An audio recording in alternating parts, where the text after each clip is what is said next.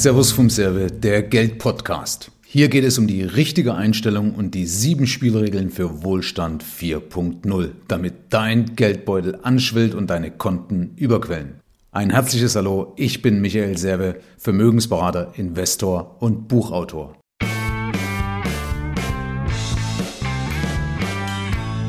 In der heutigen Folge sprechen wir darüber, dass es viele gibt, die Angst haben, ihren Lebensstandard, ihren künftigen Lebensstandard zu verlieren. Sei es beispielsweise durch Krankheit, durch Jobverlust, durch irgendwelche anderen Lebensumstände, egal was auch immer. Und die Aussage beruht aufgrund einer Meldung im Radio, dass also 38 Prozent der gehobenen Mittelschicht dieses Gefühl haben, eben ihren Lebensstandard nicht mehr halten zu können. Und parallel dazu habe ich auch ein Interview gemacht mit einer lieben Kollegin auf YouTube. Also wenn du magst, kannst du zumindest da auch nochmal nachschauen. Also gehen wir es mal an und sprechen über die Lösungsansätze. Was kannst du denn konkret tun, damit du diese Angst nicht hast, damit die also absolut unbegründet ist und damit du das also voll im Griff hast und entspannt in die Zukunft schauen kannst und sagst, okay, gut, es ist an alles gedacht oder zumindest an die meisten Sachen, weil logischerweise 100% gibt es nicht, aber das zumindest an die Masse ist gedacht. So, und dann kannst du noch folgendem Schema vorgehen. Das eine ist, dass du dir diese Ängste, diese Sorgen, die du dir machst, erstmal schriftlich ähm, oder dass du die niederschreibst. Wichtig ist immer schriftlich zu denken, also auf dem Papier und dann guckst, okay, was davon ist berechtigt. Also der Deutsche ist ja auch dafür bekannt, dass er sich über sämtliche Sachen Sorgen macht, die so wahrscheinlich gar nicht eintreffen, ja, äh, oder die vielleicht auch unberechtigt sind. So, und dann kannst du an diesen, an diesen äh, Ängsten arbeiten. Und es gibt ja unterschiedliche Möglichkeiten. Gehen wir mal darauf ein, beispielsweise das Thema äh, Jobverlust. Fangen wir mal damit mal an.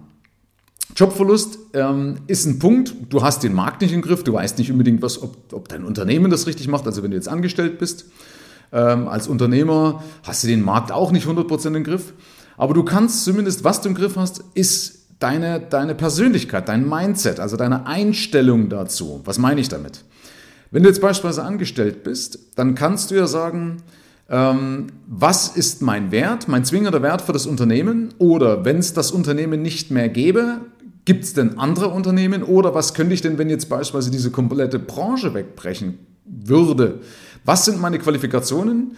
Wie weit kann ich die stärken? Wie weit kann ich also meinen Selbstwert aufbauen, mein Selbstbewusstsein pushen?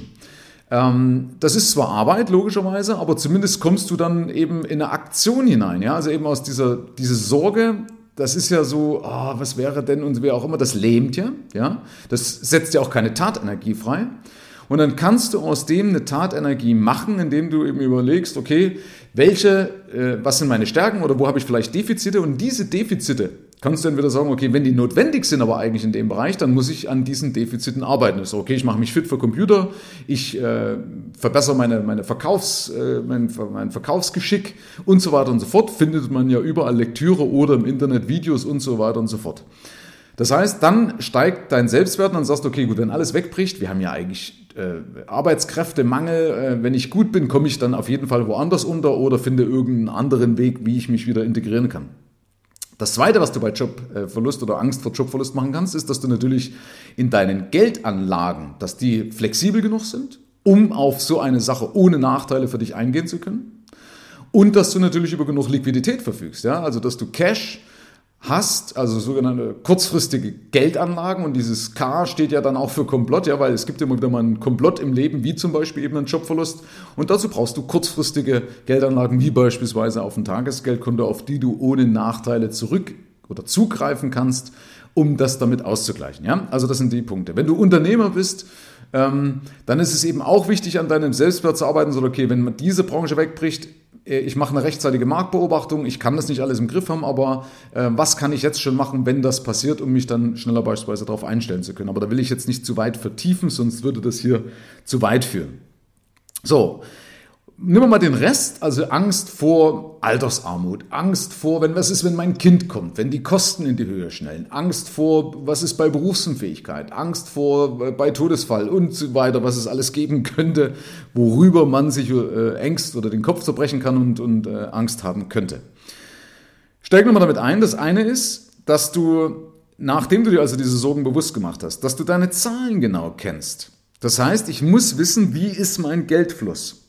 Also wie verhalten sich meine Kosten und da, daraus auch ableiten. Also, dass du zum Beispiel damit auch simulieren kannst. Also wenn du zum Beispiel sagst, okay, ich habe jetzt Angst, was ist jetzt mit dem Kind, wenn das studiert? Oder was ist, wenn die Immobilie kommt oder ich das und das nicht mehr kann? Dann brauchst du eine einfache Übersicht. Ich mache das bei meinen Kunden mit dem Vermögensliquiditätsplan und mit so einer Übersicht kannst du eben ganz einfach simulieren, indem du die Parameter einfach änderst. Bleiben wir mal dem Beispiel Wohnung. Ähm, du würdest dir Eigentum anschaffen und hast Angst davor, ob du dir das schaffen kannst. Dann kannst du jetzt schon die Parameter in deiner Einnahmen-Ausgabenrechnung verändern und sagst, okay, gut, ich habe höhere Nebenkosten. Ich habe die Finanzierungsrate, dafür fällt die Miete weg und ich bilde vielleicht noch eine extra Instandhaltungsrücklage. So, wie schaut dann mein, meine Zahlungsströme aus? Wie schaut mein Geldfluss aus? Ist das zu bewerkstelligen oder wenn das nicht zu bewerkstelligen ist, was muss ich machen, damit das zu bewerkstelligen ist, wenn mir das wichtig wäre? Ja? Oder du musst es lassen. Oder äh, dann kann man damit auch zum Beispiel Bauen auf Probe machen und kann sagen, ich nehme jetzt einfach die Zahlen und simuliere jetzt schon mal eine, eine Finanzierung, indem ich also das, was es mich mehr kosten würde, einfach flexibel auf dem Tagesgeldkonto wegspare. Und wenn ich merke, dass ich das ein halbes Jahr oder ein Jahr ohne Probleme durchhalte. Ohne Probleme heißt, du gehst nicht ran. Ja? Und dann weiß ich, okay, wenn ich das ein Jahr geschafft habe, dann steigt A mein Selbstvertrauen und B habe ich dann noch sogar noch mehr Cash, ähm, also mehr, mehr Eigenkapital. Und ich weiß, okay, wenn ich nicht rangegangen bin, dann weiß ich auch, dass ich die Immobilie mit einer hohen Wahrscheinlichkeit dann halten kann. Ähm, und wenn nicht, wenn du also an das Geld ran musstest, dann weißt du, dass deine Finanzierung auf extremst wackeligen Füßen steht. Ja? Das heißt, du schaffst Fakten. Und das ist der wichtigste Punkt dass das Ganze ist ja nur eine Vorstellung von irgendwas, was eintreffen könnte, aber eben nicht eintreffen muss. Also ist es doch gut, wenn ich Fakten schaffen kann, wenn ich eine mathematische Grundlage habe. Ja, weil Emotionen können ja irgendwo auffallen und eben unbegründet sein, aber Mathematik kann ich erstmal so, ja, nicht zumindest nicht manipulieren. Ja, wenn es meine Zahlen sind und ich mit diesen Zahlen spiele, dann weiß ich, okay, äh, Klar kann ich jetzt eben nicht 100 Prozent, das hatte ich ja eingangs gesagt, aber wenn ich meine Zahlen kenne, dann steigt auch dein Selbstwert. Das wirst du sehen. Die Masse kennt nur leider ihre Zahlen nicht, ja. Oder Unternehmer, die kriegen ihre BWA, verstehen aber die BWA nicht, ja. Und dann passieren solche Geschichten wie, dass der Steuerberater sagt, alles gut, ja. Aber auf dem Girokonto kommt es eben nicht an. Es ist eben nicht gut, ja. Und äh, so sagt die Masse, äh, zu mir, Michel, ich verdiene gutes Geld, aber es bleibt irgendwie nicht zu, äh, zu wenig übrig. Und das ist das, weil sie ihre Zahlen nicht kennen. So, das heißt, du musst deine Zahlen auf den Cent genau kennen. Dann kannst du eben damit simulieren. Ja, bei Kindern, ach so, bei Kindern wollte ich auch nochmal sagen, beispielsweise du das jetzt ein Kind, hast vielleicht da auch Bammel davor, ja, dann simuliere mit diesem Plan, sagst, okay, Gehalt von meinem Partner fällt weg, dafür kommt Kindergeld dazu, dann kommen höhere Kosten in dem und dem Bereich dazu, weil ein Kind ne, verkonsumiert ja auch dann mehr. Und dann hast du auch da eine Grundlage, äh, eine Basis, wo du sagst, okay, ja, funktioniert, brauche ich mir keine Sorgen zu machen. Oder wenn du ein Defizit hättest, beispielsweise monatlich 500 Euro, also im Jahr 6000 Euro, und du willst zwei Jahre zu Hause bleiben, dann weißt du, okay, ich brauche diese 6000 Euro mal zwei, also 12.000 Euro als Rücklage, um von der Rücklage dann das monatliche Defizit speisen zu können, ja? Also auch dann könntest du einen Haken dahinter machen. Also Fakten schaffen immer Ruhe. Ja? Ähm, also oft entsteht ja so ein, so ein Misstrauen oder, oder, oder, oder ja, so Gerüchte eben, weil, weil die Leute nicht 100% vertraut sind mit dem, weil sie halt die, die, die Hintergründe nicht genau kennen. Und die Hintergründe äh, ergründest du mit den Fakten, indem du also dein, dein Zahlung, deine Zahlen genau kennst. Also dann, wenn du Zahlen kennst, genau ableiten. Wichtig ist dazu auch ähm, Budgets mit einzuplanen. Das ist ein Fehler, den ich immer wieder merke, dass die Leute sagen, okay, beispielsweise beim Haushaltsbuch, ich trage das alles ein, was ich so habe, aber sie planen keine Budgets für geplante und ungeplante Eventualitäten ein. Bleiben wir mal beim Beispiel äh, Haus, eben da brauche ich eine Instandhaltungsrücklage. Wenn ich Kinder habe, dann weiß ich, die Kinder verursachen Kosten. Kieferorthopädie, Schullandheim, sonstige Ausflüge oder irgendwas. Ja. Wenn ich ein Auto habe, ja, dann kommt doch eine Rechnung nicht überraschend, sondern ich weiß, ein Auto erfordert Instandhaltungskosten wie Reifen, Wartung, TÜV, schieß mich tot. Ja. Und diese Sachen einfach schon als Budget einplanen. Ja. Das heißt, du kannst auch zum Beispiel, meinetwegen, wenn du deine Wohnungseinrichtung, eine Abschreibung, also man kann das übertreiben, ich will das hier nicht zu weit führen, weil das habe ich in meinem Buch alles beschrieben. Also wen es wirklich interessiert, kann sich dazu gerne mein Buch oder mein Hörbuch zulegen. Also, das ist das ganze Thema Zahlen. Dann kannst du da definitiv einen Haken dahinter machen und weißt ganz genau, okay, mir kann nichts passieren, weil ich kenne meine Zahlen, ich kann aufgrund dessen mit denen spielen, ich kann da simulieren und ich kann daraus das Vernünftige ableiten oder weiß, wo sind denn meine Stellschrauben überhaupt, wo muss ich denn ansetzen, äh, damit ich mir dann keine Sorgen machen muss, falls es meinetwegen deine Situation wirklich nicht ideal ist. Da übrigens nochmal als Hinweis, dass ich viele auch kennengelernt habe, die weil sie ihre Zahlen nicht kennen, aber die, die stehen gut da, aber die sind sich ja dessen nicht bewusst. Ja? Die wissen nicht, äh, den, den, den spiegelst du dann plötzlich vor und sagst, hier, pass auf, ich habe mal einen Vermögensstatus bei dir gemacht, ich habe mir deine Zahlen angeschaut, du, das sieht ja richtig gut aus. Du brauchst um das Thema Rente keine Sorgen machen, du hast genug Vermögenswerte, du sparst wie ein Teufel, also bitte, worüber machst du dir Sorgen? Das ist auch so ein Punkt, ja, dass die Leute sich der Situation, in der sie sind, überhaupt nicht bewusst sind. Und die kann ja auch wunderbar sein und sie machen sich trotzdem irgendwo eine Rübe, irgendwo Sorgen und absolut unberechtigt. So, Lass mal Thema Zahlen. Nächste ist, meine Geldanlagen müssen flexibel sein. Flexibel ist für mich im übertragenen Sinne die Lenkung des Autos. Weil es gibt einfach mal Hindernisse, die ich umfahren muss. Oder es gibt mal eine Autobahnabfahrt, wo ich gerne rausfahren möchte, weil ich mich spontan ablenken möchte. Weil ich sage, ich will jetzt hier nicht nur spontan, äh, nicht nur stupide äh, geradeaus fahren, sondern ich möchte spontan abbiegen, weil ich da jetzt gerade was Schönes gesehen habe und möchte da Pause, möchte da Rast machen. Das heißt, ich brauche Flexibilität äh, um eben geplante und ungeplante Eventualitäten auch auf die eingehen zu können. Also, dass ich agieren kann oder auch reagieren kann und zwar ohne Nachteile oder ohne große Nachteile für mich. Ja? Und auch, also dem als Gesichtspunkt, dem Aspekt müssen meine Anlagen, meine, meine Vorsorge und so weiter, müssen dem gerecht werden. Dazu zählt auch, dass ich nicht zu viel Geld ausgebe für Versicherungen. Ja? Ich habe bei mir immer so einen Deckel von 15% vom Netto maximal für Versicherungen. Ähm, Komme ich aber in einer separaten Folge nochmal drauf zum Thema Strategie. Aber weil Versicherungen entziehen Liquidität und was nützt, nützt, eben die beste Absicherung, was nützt die beste Rentenvorsorge, wenn das Leben heute nicht funktioniert? Ja, also deswegen Vorsicht mit Versicherungen, die sind wichtig, aber sie können eben auch zum Klotz am Bein werden. Ja, also Anlagen, meine ganze Vermögensstruktur muss flexibel sein, um sich an meine Gegebenheiten, um sich an meine Lebensumstände anpassen zu können.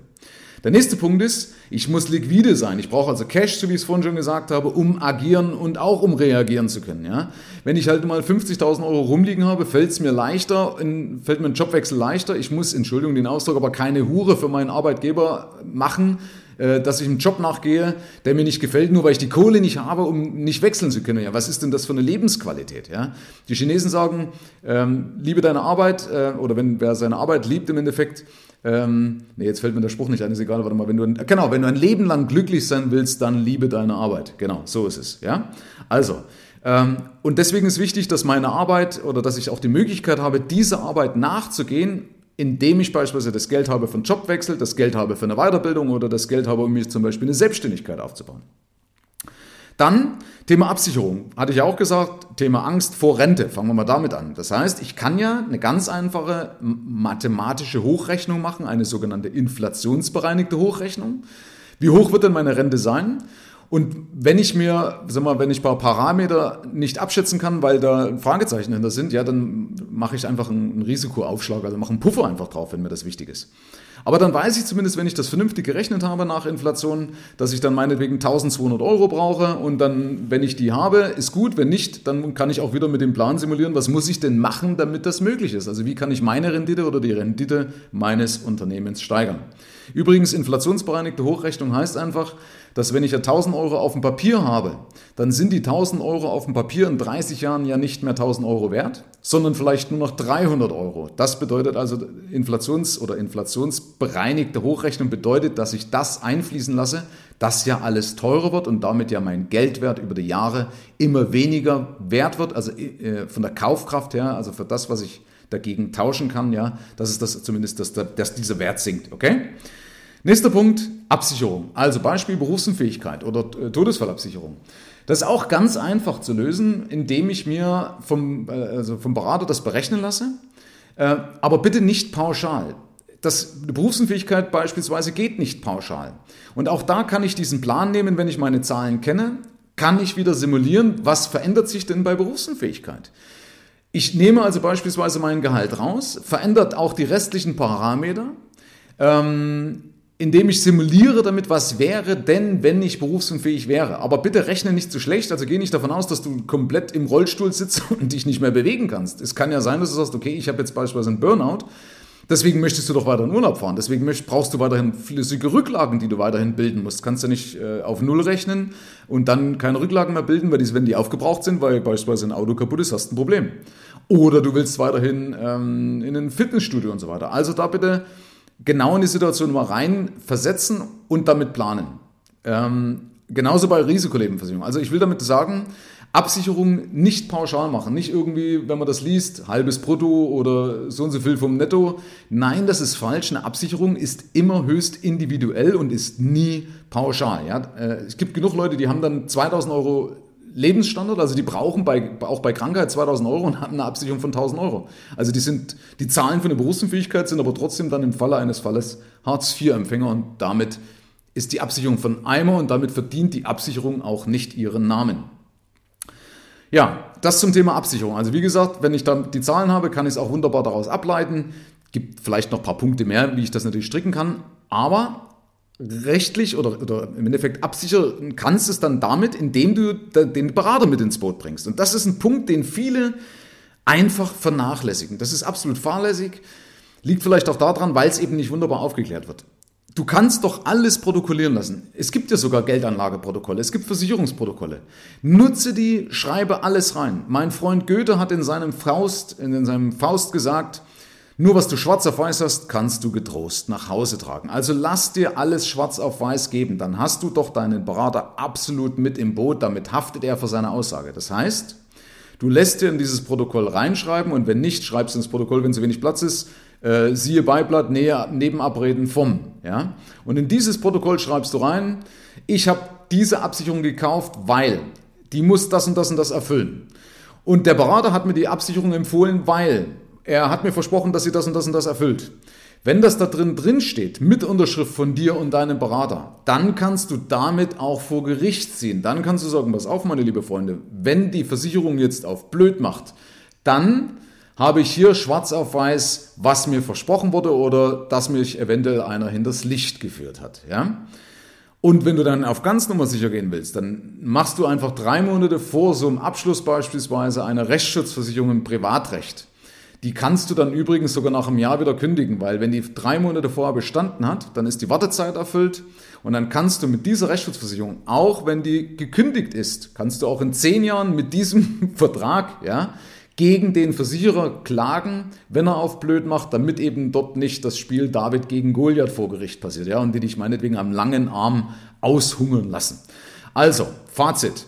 Es ist leicht zu lösen, wenn ich es zulasse, ja, wenn ich, wenn ich sage, okay, was ist mein Problem und ich gehe es einfach Step by Step an und ich hole mir die Leute, die das auch erfüllen, ja, die auch, auch die Leidenschaft dazu haben und das Know-how dazu haben und wenn ich, wie gesagt, wenn ich überhaupt in, in, den Spiegel reinschauen möchte. Es gibt natürlich aber auch ein paar Leute, die sagen, naja, äh, ich gebe mich da einer Hoffnung hin, weil besser Hoffnung, äh, was die Hoffnung ist, stirbt zuletzt, ja, aber besser eine Hoffnung, als dass ich ja jetzt schon weiß, dass ja eigentlich alles Mist ist bei mir. Es gibt solche Leute, ja. Beispiel in einer Beziehung. Manche Leute wollen gar nicht wissen, was mit ihrem Partner ist, weil ihnen ja dann klar wird, dass eigentlich die Beziehung schon kacke ist, ja. Entschuldigung den Ausdruck, aber das kennst du vielleicht den einen oder anderen oder vielleicht auch Situationen bei dir im Leben selber, wo man sagt, du, äh, ach, hätte ich nur nicht die blaue Pille genommen, ja, wie in der Matrix. Da sagt ja der eine, ach, Unwissenheit ist oft ein Segen, ja. Das ist manchmal hier auch so. Wobei das aber natürlich nicht nur fahrlässig ist, sondern vorsätzlich, weil es kann nicht sein, wenn ich es jetzt angreifen kann. Ja, es gibt immer eine Möglichkeit, es gibt immer eine Lösung, wenn ich das zulasse. Wenn ich meinen Fokus in die richtige Richtung bringe, gibt es definitiv immer eine Lösung. Dafür stehe ich mit meinem Namen, hätte jetzt Klaus Hipp gesagt. Ja, aber dann kannst du dir auf jeden Fall, äh, kannst du das möglich machen, als Unternehmer oder als Angestellter, das ist vollkommen wurscht.